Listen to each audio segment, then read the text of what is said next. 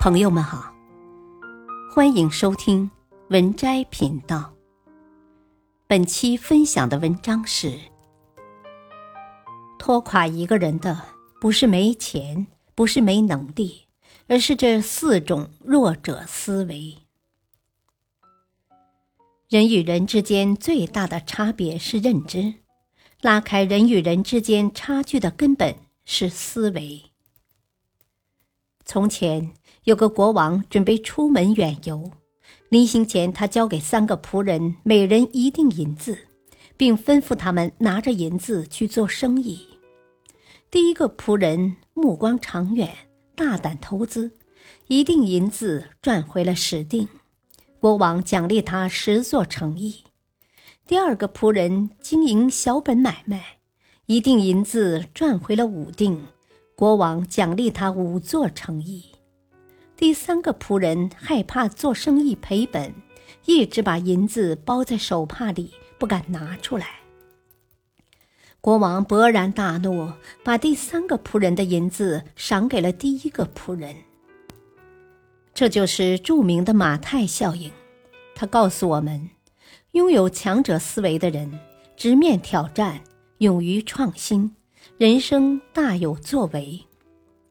拥有弱者思维的人，拒绝改变，轻易放弃，注定一事无成。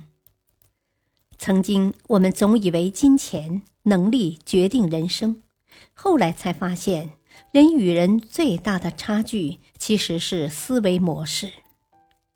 想要人生开挂，成为生活的佼佼者。不妨从摆脱这四种弱者思维开始。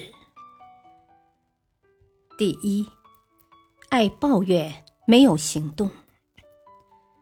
曾国藩说：“牢骚太甚者，其后必多易塞。”假若一个人不管遇到什么事，不是想办法去解决，而是一味抱怨，那么他只能混沌过日。很难成就一番事业。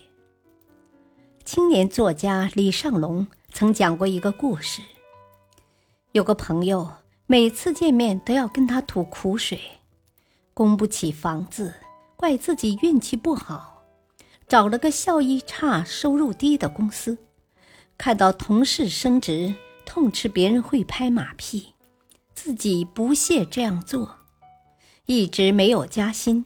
责骂领导不体恤下属，为公司工作这么多年，没有功劳也有苦劳。一开始，李尚龙还觉得这个朋友敢说那么多实话，挺有趣的。后来听得多了，对朋友越来越厌烦，于是问他：“既然这么不满意自己的现状，为什么不辞职换一份工作呢？”朋友反驳说。自己没钱没背景，能力和学历也一般，先在这儿混着吧。李尚龙又问：“既然没钱，为何不想想怎么赚钱？没能力，怎么不去学习一门技能呢？”朋友又开始不停的数落着：“在这破公司待久了，除了本岗工作，别的什么他也不会，拿什么去赚钱？”有些时候，我们又何尝不是像这个朋友一样呢？生活过得不如意，抱怨自己没有优渥的家境；事业经营不顺利，责怪自己没有碰上好运气。亲爱的三毛一书中写道：“偶尔抱怨一次人生，可能是某种情感的宣泄，也无不可。”但习惯性的抱怨而不谋求改变，便是不聪明的人了。人活于世，没有谁的生活是如意顺遂的，每个人都在负重前行。脆弱的人像祥林嫂一样，逢人就抱怨命运不公，诉说生活不易。殊不知，一味指责抱怨。只会不断消耗自己，日子也只会越诉越苦。坚强的人早已戒掉了无谓的抱怨，把人生调成了静音模式。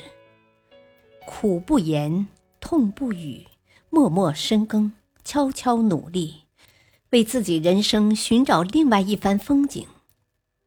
第二，爱逞强，太在乎面子。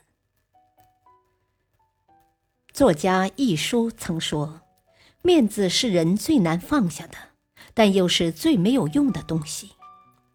越没本事的人，往往越在乎面子。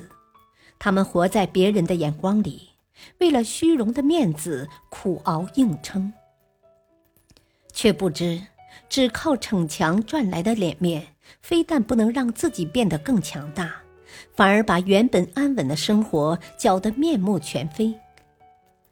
看过一个荒诞又好笑的小品，叫《有事您说话》。郭冬临饰演的郭子，把生活里死要面子活受罪这类爱逞强的人刻画得入木三分。郭子在单位经常被人瞧不起。于是他逢人便吹嘘说自己本事很大，谁有事他都能帮忙解决。